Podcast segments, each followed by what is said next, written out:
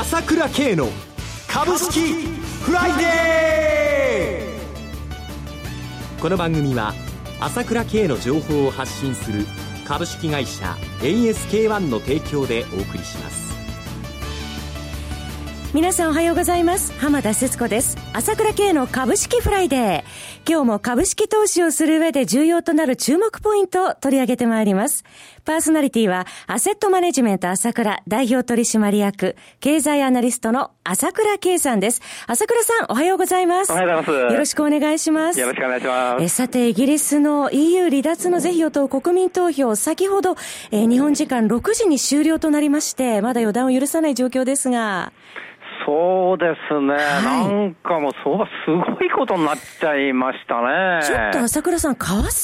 年動きをしているようですね。もう極端すぎちゃうと言いますか、はい、最初は日本の来た報道ではね、残留派52%と、はい、離脱派48%で、まあしかもですね、あの残留派の代表格の英国独立法の党首がですね、はい、残留派の方が勝ちそうだっていうふうに言って、まあ事実上敗北宣言をしたというような報道があってからですね、はい、また様々な情報が出てきてですね、はい、まあ、あの、サンダーランドってところでは離脱派の方がですね、えー、だいぶ60%以上の票を取ったということで、今、混沌とした情勢になってますよね。は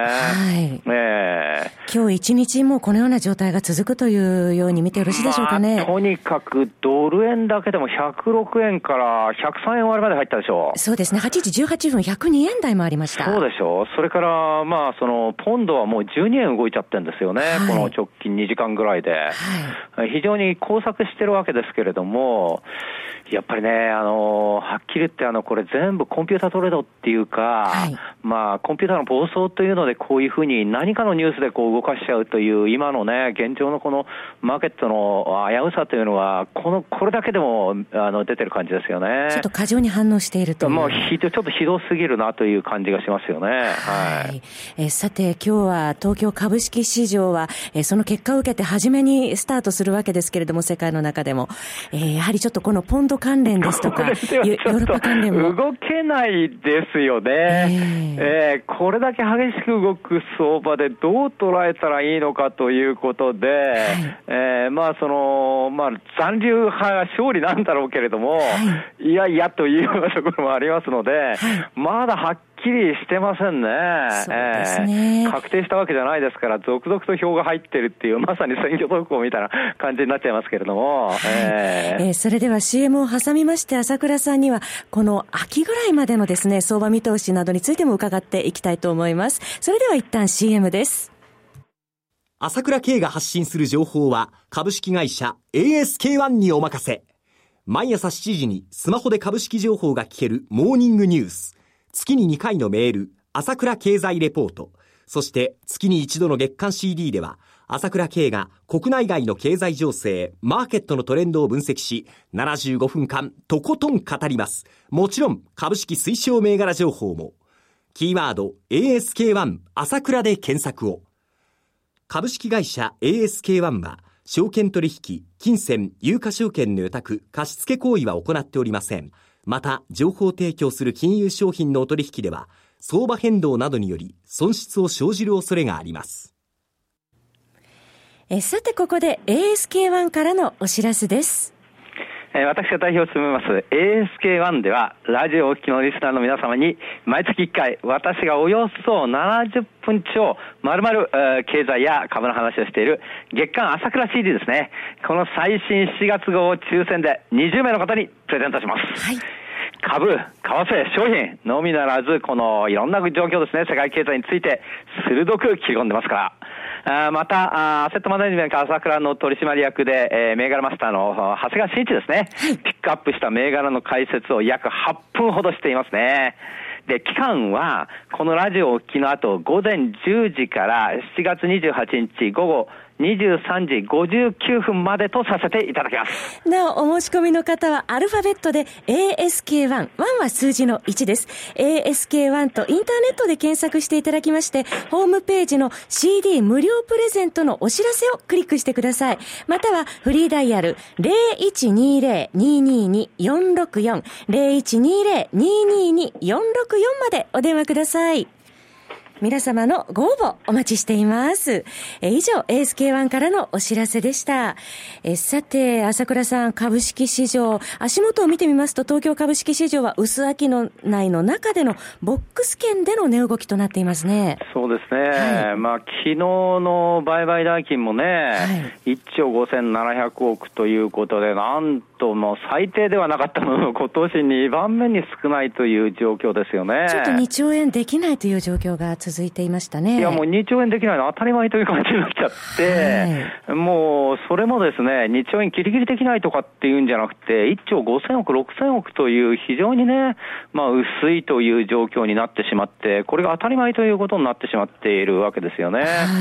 まあここまでの経緯は、もちろんこのイギリスのね、この今あの国民選挙があって、った前ですから、そこでまあ手が出しづらいっていうのはわかるんですけれども、まあ、それにしてもですね、非常にまああの少なすぎちゃうっていうか、もう本当に投資家が手が出なくなっちゃってるということとですね、はいやっぱり非常に株に対しての以前のような熱気がなくなって関心がなくなっちゃってる人が増えてるという部分もあると思いますよね。はい、ラジオを聴きの皆様は本当に株好きな方だと思いますけれど、普通の一般の人のこの離反っていうのか、そういう部分もやっぱり出てるなという感じがしますよね。ちょっと様子見姿勢が一層強くなってきているそういうことがあると思います。はい、はいまあ、そういう中で、この今の為替の話じゃないですけども、はい、異常な動きを演出してるっていうのは、もういつの間にかこうコンピューターロボットだけがね、こう乱舞する世界になってしまったという、まあ、不幸な状況ではあるんですけれども、まあ、そういう状況がもろ出てるかなという感じがしますよね。そうですね。えー、手が出しづらくなっちゃってるという部分はありますよね。はい。はい、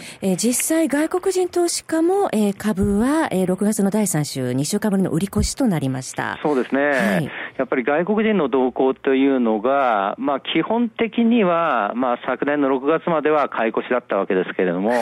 まあその後売り越し基調になっててですね、まあ、基本的にはその売り越し気味な姿勢は変わってないというところですよね。えー、それがまあ昨年の6月で天井を打ってからなかなかこう日経平均上に行けない、やはりちょっと停滞気味がずっと続いていると、この現在の流れを作ってるわけですよね。はいまあ、その中で、この、まあ、今日も非常に難しい情勢だと思うんですよね、まだ混沌としてると。最初は残留かと思ったんで、も何かわからないという情勢になってきてるんですけれども、はい、まあ、こういった中なんですけれども、やっぱりこの今の為替ではないですけれども、やはり激しく動いちゃうという情勢がさらにまあ続くというところなんですよね。まあなかなかついていきづらいですね、そうですね。はい。特に私、注目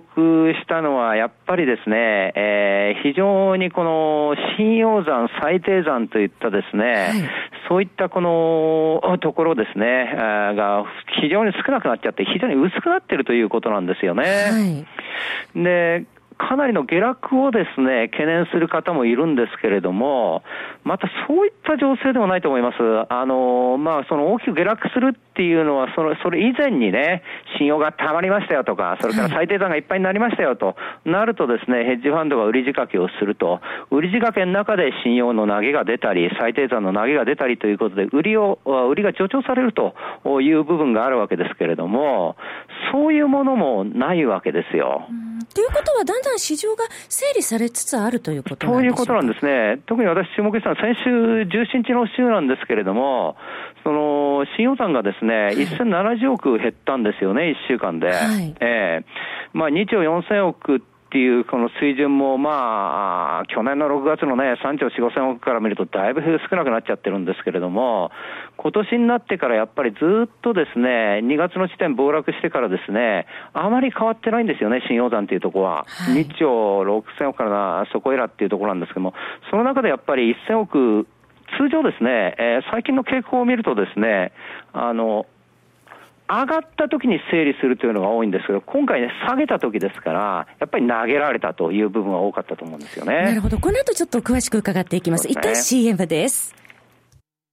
プロの株式情報が欲しいなら、朝倉慶。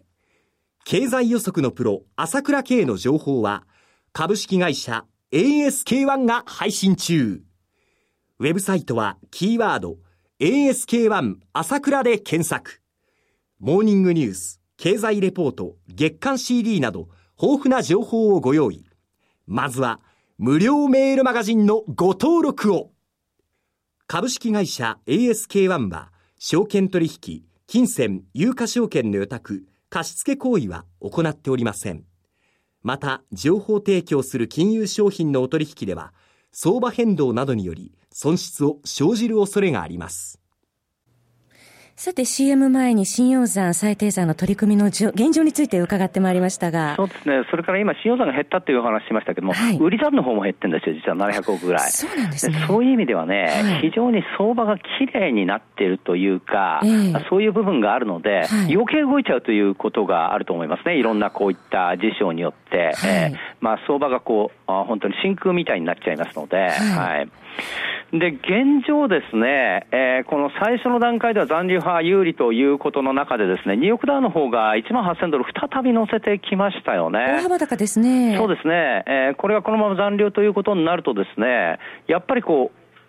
これが一番大きな重しでしたから、これが取れたということで、当然ですね、えー、史上最高値、あと300ドルもないわけですから、はい、ここに向かっていくという可能性が当然強いと思いますよね。えー、えー、そうなると、その中で日本株もやはり同じように重しが取れますので、もちろんこの為替がどうしても頭を押さえてますので、はい、日経平均的にはですね、どんどんどんどんというふうに上にというふうにはいかないかもしれませんけれども、はい、やっぱり物色意欲、今までこう個別物色がポンポンポンポ